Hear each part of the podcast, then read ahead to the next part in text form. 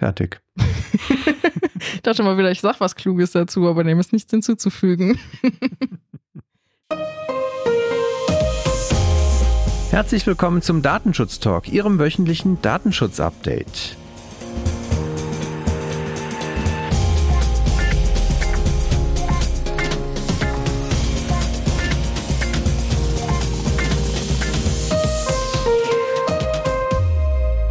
Heute ist Freitag, der 9. Februar 2024. Unser Redaktionsschluss war wieder um 10 Uhr. Mein Name ist Heiko Gossen. Und mein Name ist Laura Duschinski. Wir sind von der MuSense und blicken mit Ihnen gemeinsam wieder zurück in die Woche des Datenschutzes, was so an aktuellen Themen uns aufgefallen ist und was wir für würdig und wichtig erachten für Sie und euch, liebe Zuhörende. Wir haben ein paar Themen wieder mit dabei. Laura, was hat's bei dir denn heute auf die Liste geschafft? Bei mir hat es auf die Liste geschafft, zum einen eine Entscheidung des Oberlandesgerichts in Düsseldorf zu Meta und deren Abo-Modellen. Dann geht es für mich weiter zum Verwaltungsgericht nach Bremen. Die haben sich nämlich zur anwaltlichen Schweigepflicht im Rahmen eines Auskunftsersuchens geäußert. Dann ein Update zu Zertifizierungsstellen für Auftragsverarbeiter. Da gibt es nun die erste. Und zu guter Letzt wäre es bei mir eine Checkliste für die Prüfung der datenschutzrechtlichen Anforderungen bei künstlicher Intelligenz. Das klingt ja schon sehr spannend. Ich hätte das Thema AGG-Hopping und die damit eventuell äh, Fragestellung, die einhergeht, darf man dafür Daten zwischen Unternehmen austauschen? Dann blicken wir, werfen wir einen gemeinsamen Blick auf das BDSG-Änderungsgesetz, was von der Bundesregierung jetzt verabschiedet wurde, also der Entwurf dafür. Und ich hätte eine Entscheidung der bayerischen Datenschutzaufsicht zu Griff und Axiom. Last but not least werfen wir dann noch einen Blick nach Thüringen. Da gibt es nämlich auch einiges zu berichten. Und damit lass uns loslegen. Let's go. Das machen wir. Und zwar Meta verstößt beim Bestellprozess ihres Abo-Modells gegen deutsches Recht. So entschied nun das Oberlandesgericht in Düsseldorf. Die Entscheidung wurde bekannt am 8. Februar in dieser Woche und die derzeitigen Schaltflächen zum Abschluss eines Abos sehen Sie hier als rechtswidrig an. Das hat nun eine einstweilige Verfügung zufolge. Dem Gericht fehlt hier konkret der eindeutige Hinweis auf die Kostenpflicht, was laut dem bürgerlichen Gesetzbuch vonnöten ist, ähm, was auch wohl bereits in Vergangenheit durch den Europäischen Gerichtshof bestätigt wurde. Eine Formulierung beispielsweise wie zahlungspflichtig bestellen ist bei dem aktuellen Button nicht da oder nicht zu finden, was eben ein Problem darstellt, weil auch laut dem Oberlandesgericht ein Kontext äh, oder etwas aus dem Kontext zu erschließen keine ausreichende Grundlage bietet. Diese Entscheidung ist nun Teil von mehreren Verfahren der Verbraucherzentrale, die sich hier gegen Meta wendet. Und im nächsten Schritt ja, ist schon erwartbar, dass die nächste Klage ins Haus steht, denn äh, dann soll es darum gehen, was mit den bereits abgeschlossenen Abo-Modellen passiert. Also ob es hier ähm, Gutschriften bei den entsprechenden Nutzern auch zufolge hat also ob die Kosten zurückerstattet werden. Also langweilig wird's da, glaube ich, nicht. Ähm, das, weil die Verbraucherzentrale äh, hat auch schon bekannt gegeben, dass sie auch noch mehrere Verfahren plant in diese Richtung. Aber es ist rauszuhören, es gibt offensichtlich Nutzer, die sich für die kostenpflichtige Variante entschieden haben, um damit das Thema Werbung, also personalisierte Werbung und die damit einhergehende Datenverarbeitung für sich wohl offensichtlich dann ausgeschlossen haben, beziehungsweise denen das 17 Euro, glaube ich, waren es im Monat wert ist. So ist es. Ja. Wir gehen einmal nach Hamm.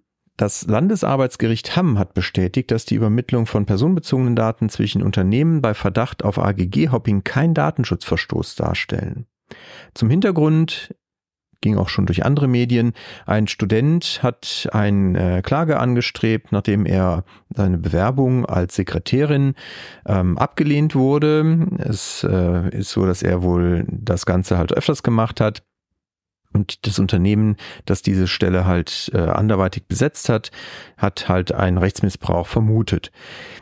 Der Student hatte wohl häufiger sich auf hm, Stellenanzeigen bei eBay Kleinanzeigen äh, beworben, wo explizit nach einer Sekretärin gesucht wurde und hat dann nachher, wenn er abgelehnt wurde, die Ungleich- oder Ungerechtbehandlung bzw. Benachteiligung aufgrund seines Geschlechts geltend gemacht und war damit wohl auch in Teilen bei einigen Unternehmen wohl erfolgreich. Das Unternehmen, äh, mit dem er sich jetzt aber auseinandergesetzt hatte, hatte das wohl vermutet und hat jetzt halt dann auch dazu ähm, bei anderen Unternehmen, die hier betroffen waren in der Vergangenheit, ähm, Daten erhoben. Der Kläger hat das für unzulässig erachtet unter datenschutzrechtlichen Gesichtspunkten und ein Beweisverwertungsverbot beantragt. Das Gericht hat aber jetzt entschieden, dass die berechtigten Interessen des Unternehmens, diese Daten abzufragen, gerechtfertigt sind und die Datenübermittlung auch erforderlich ist, weil es halt eine Darlegungslast ja hat bei dem Vorwurf des Rechtsmissbrauchs und deswegen auch auf die Beschaffung dieser Informationen angewiesen ist. Sie, also das Gericht hält dafür halt auch die Recherche in Urteilsdatenbanken zum Beispiel für legitim und auch die Nachfrage bei den beklagten Unternehmen sieht es keine rechtlichen Bedenken unter datenschutzrechtlichen Gesichtspunkten, die das unterbinden oder letztendlich halt unzulässig machen würden. Von daher muss man schon sagen, das kann man jetzt nicht bei jeder Bewerbung tun, die man ablehnt, aber wenn halt der Verdacht besteht, dann kann man hier durchaus, glaube ich, gut verargumentieren, dass man ein berechtigtes Interesse auch hat. Wichtig für die Praxis, sage ich immer, dokumentieren, dass man diese Interessenabwägung auch durchgeführt hat und dass das Ergebnis war, dann hat man natürlich in so einem Fall vor Gericht auch immer recht gute Chancen, dass man da wenig angreifbar ist. Das Verwaltungsgericht der Freien Hansestadt Bremen urteilte am 23. Januar zur Entbindung der anwaltlichen Schweigepflicht im Rahmen einer Auskunftsanordnung. Konkret ging es hierbei um eine Klage einer Rechtsanwaltskanzlei, die sich gegen eine Auskunftsanordnung der hiesigen Datenschutzaufsichtsbehörde wehrte. Sie zogen sich hier auf ihre ja, anwaltliche Schweigepflicht zurück. Aber was war passiert? Das muss man ein bisschen im Vorfeld verstehen. Denn ein Mandant hatte eine Kanzlei um Auskunft gebeten, gemäß Artikel 15 DSGVO. Diese hat er auch bekommen, jedoch nicht durch die Kanzlei selbst, sondern über eine Prozessbevollmächtigte. Der Mandant gibt an, dass sein Wunsch ausgesprochen wurde gegenüber der Kanzlei damals, dass grundsätzlich keine Datenweitergabe erfolgt, ähm, da es ebenso auch um Gesundheitsdaten ging. Er hat nun also nun die Befürchtung, dass diese Datenweitergabe an die Prozessbevollmächtigte rechtswidrig erfolgt ist. Ebenso sah er auch die Gefahr, dass die Daten unverschlüsselt an die Prozessbevollmächtigte weitergegeben worden sind und daher wandte er sich in seiner Rolle an die Aufsichtsbehörde in Bremen. Die Aufsichtsbehörde hat im Anschluss dessen einen Fragenkatalog an die Kanzlei gesandt, um eben Informationen zum Umstand der Datenweitergabe zu erhalten und ebenso auch um die Rechtmäßigkeit nachvollziehen zu können, also hier um die entsprechende Begründung. Auch nach mehrmaliger Aufforderung der Behörde und dann auch irgendwann infolgedessen Drohung von Zwangsgeld und Gebühren nahm die Kanzlei dies als Grundlage für diese gerade angesprochene Klage. Das Gericht kam nun zu dem Ergebnis, dass die Kanzlei sich hierauf auf die Schweigepflicht nicht zurückziehen kann, denn der Auftraggeber entbindet durch sein schlüssiges Verhalten regelmäßig den Berufsgeheimnisträgern von der Schweigepflicht. Also in dem Falle wäre eine Auskunft an die Aufsicht auch erforderlich gewesen. Und auch ist die Aufsichtsbehörde, das wurde auch nochmal betont, natürlich berechtigt, im Rahmen ihrer Aufgaben eine Auskunftsanordnung nach Artikel 58 Absatz 1 Lit A DSGVO zu erlassen, wenn es eben konkrete Anhaltspunkte gibt, dass ein Auftraggeber hier in dem Falle der Kanzlei die Sorge hat, dass eben die Daten rechtswidrig weitergegeben wurden. Sie sehen also hier auch die Klägerin, also die Kanzlei, als Verantwortliche im Sinne der Datenschutzgrundverordnung. Ich glaube, das ist auch wenig überraschend.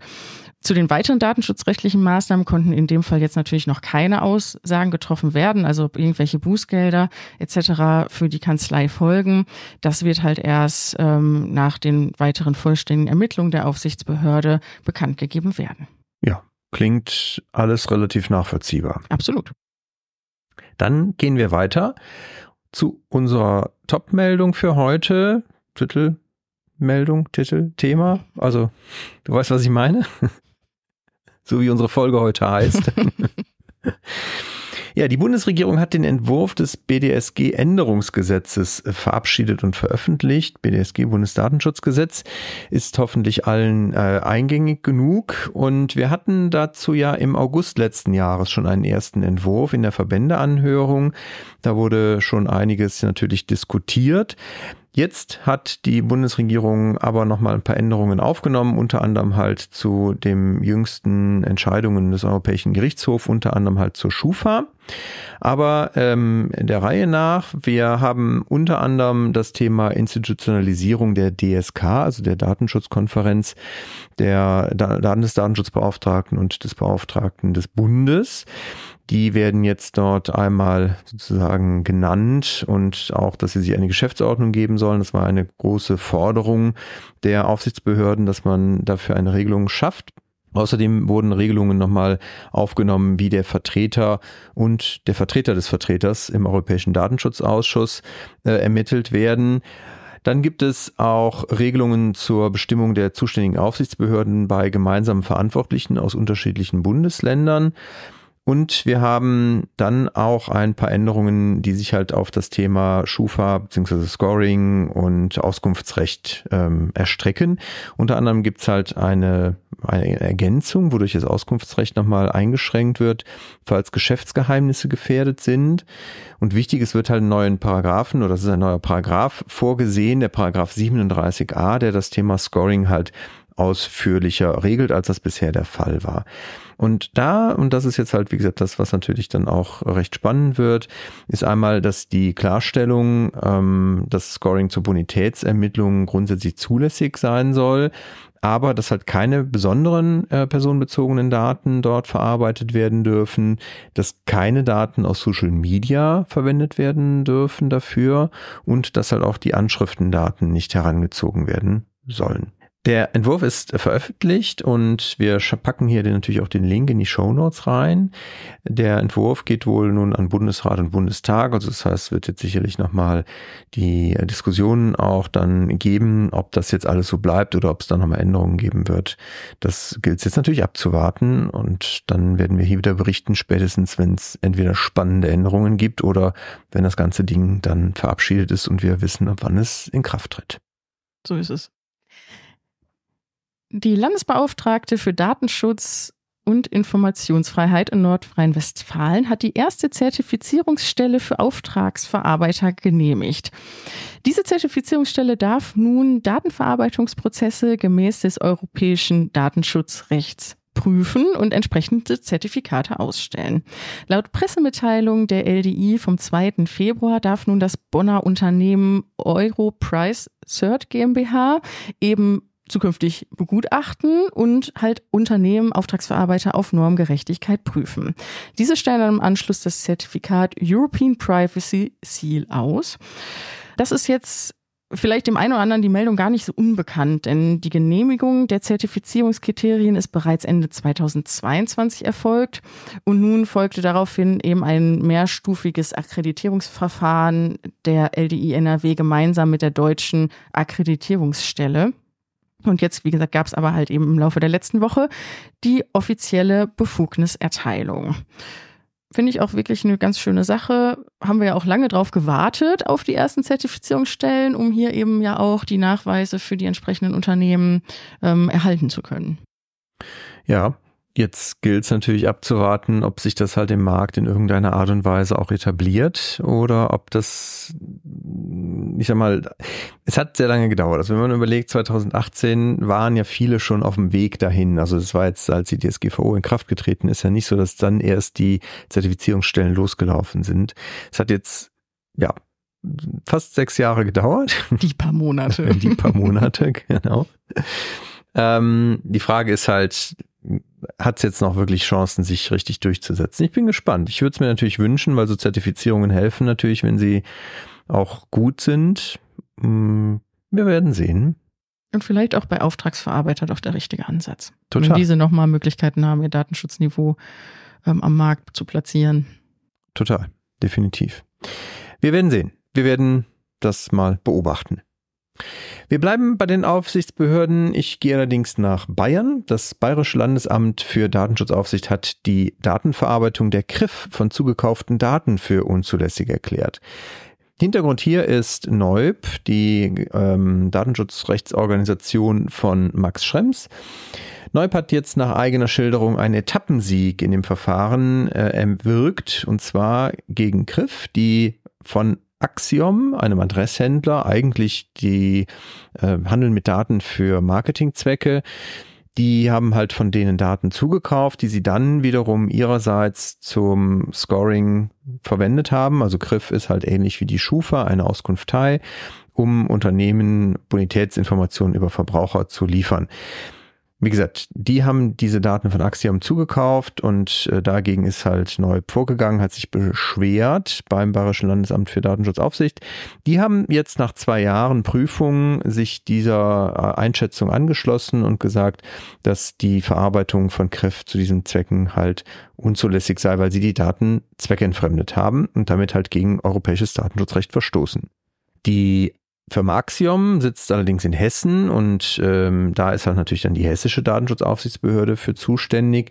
Hier hat die Organisation versucht, eine ähm, Akteneinsicht beziehungsweise halt ein, ja, eine Einsicht zu bekommen in die in das laufende Verfahren. Da hat sich Axiom jetzt wohl sehr stark gegen gewehrt.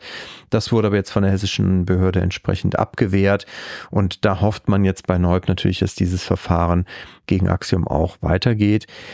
Ich bin da natürlich jetzt ein wenig ähm, gespannt, wie die Aufsichtsbehörden damit weiter umgehen, also ob es da Bußgelder geben wird oder ob diese Verfahren jetzt einfach nur in der Entscheidung, dass es unzulässig war, endet und mündet.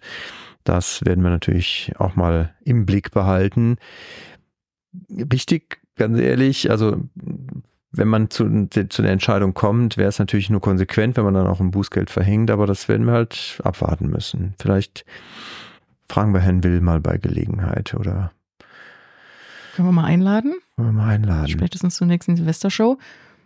Gute Idee. Aber man muss ja sagen, dass man ja auch meistens oder relativ häufig von den Bußgängern gar nicht so viel mitbekommt, was so im stillen Kämmerlein noch so passiert. Ja. Nächstes Jahr mal den Tätigkeitsbericht von bei LDA durchschauen. Richtig. Ich bleibe übrigens auch beim bei LDA. Das war mir in der Vorbereitung gar nicht so bewusst. Und zwar habe ich von dort nämlich eine Checkliste zur Prüfung von künstlicher Intelligenz mitgebracht. Also ähm, finde ich ein ganz schönes Papier geworben, um die datenschutzrechtlichen Anforderungen einmal kurz abzuprüfen. Ähm, oder es bietet eine sehr schöne Grundlage, um genau dies zu tun. In dem Papier findet sich erstmal eine ganz kurze Einordnung, auch wie KI funktioniert, äh, sehr schön mit Schaubildern dargestellt. Und danach betrachtet die Checkliste zwei Vorgänge, und zwar einmal das Trainieren von KI-Modellen und dann auch noch eben die Anwendung von fertigen KI-Modellen. Ähm, wenig überraschend, dass hier ja eben regelmäßig der Anwendungsbereich der Datenschutzgrundverordnung auch eröffnet ist. Und äh, das hat eben die Aufsicht hier zum Anlass genommen, nochmal ein entsprechendes Papier, was doch den Nutzern hilfreich sein sollte, zu veröffentlichen. Sie gehen halt eben nochmal auch darauf ein, äh, welche Anforderungen es hier gibt aus rechtlicher Perspektive, aber auch was für Besonderheiten beim Datenverarbeitungsprozess äh, berücksichtigt werden sollten. Und zu guter Letzt gibt es dann auch noch eine kleine Checkliste, um die Bewertung von Risiken sich leichter zu machen. Bin ich wirklich echt nett. Nett geworden.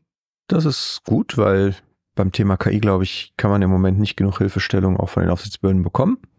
Hervorragend. Wir gehen weiter von äh, NRW über Bayern jetzt nach Thüringen. Eine kleine Rundreise durch die Republik. Und in Thüringen hat der Landtag letzte Woche Freitag Tino Melzer zum neuen Landesdatenschutzbeauftragten gewählt. Nicht wie ich zuerst gelesen habe, Tim Melzer, das ist ein anderer, also Tino Melzer in diesem Fall. Wir gratulieren natürlich dem Juristen, der dieses Thema in Zukunft dann dort im Land vertreten wird. Tino Melzer kommt aus dem Sozialministerium. Wie gesagt, da war er schon für Datenschutz zuständig und sein Schwerpunkt liegt halt auf Gesundheitsdatenschutz.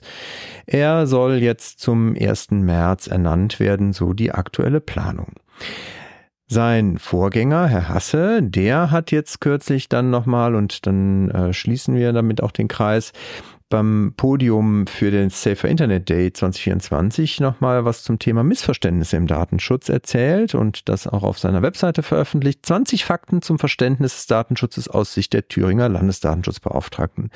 Da finde ich, wird nochmal, wie gesagt, mit einigen Themen aufgeräumt, was Datenschutz nicht ist und was Datenschutz ist, weil so Themen wie zum Beispiel Datenschutz verhindert alles oder steht entgegen der Digitalisierungsbestrebungen und so weiter. Da ähm, schreibt er immer nochmal kurz was zu und ich finde, das ist halt nochmal ein bisschen Werbung für das Thema Datenschutz und für die Arbeit von nicht nur Landesdatenschutzbeauftragten, sondern natürlich auch für die Arbeit von betrieblichen Datenschutzbeauftragten und auch Beratern und so weiter. Also wer da ein bisschen Munition braucht in der Argumentation, warum Datenschutz gar nicht so schlimm ist, sondern wie uns hier bei der Migosense, aber ich glaube auch unseren Zuhörern äh, grundsätzlich eher Spaß macht, äh, wie gesagt, der findet da nochmal ein bisschen, ein bisschen Futter in der Argumentation. Von daher empfehlenswert. Ja, den Link packen wir natürlich auch in die Show Notes rein und damit wäre ich für heute durch, Laura. Geht mir ebenso. Dann entlassen wir Sie, liebe Zuhörende, ins Wochenende. Wir wünschen Ihnen ein schönes selbiges. Bleiben Sie uns gewogen und auf bald. Bis bald.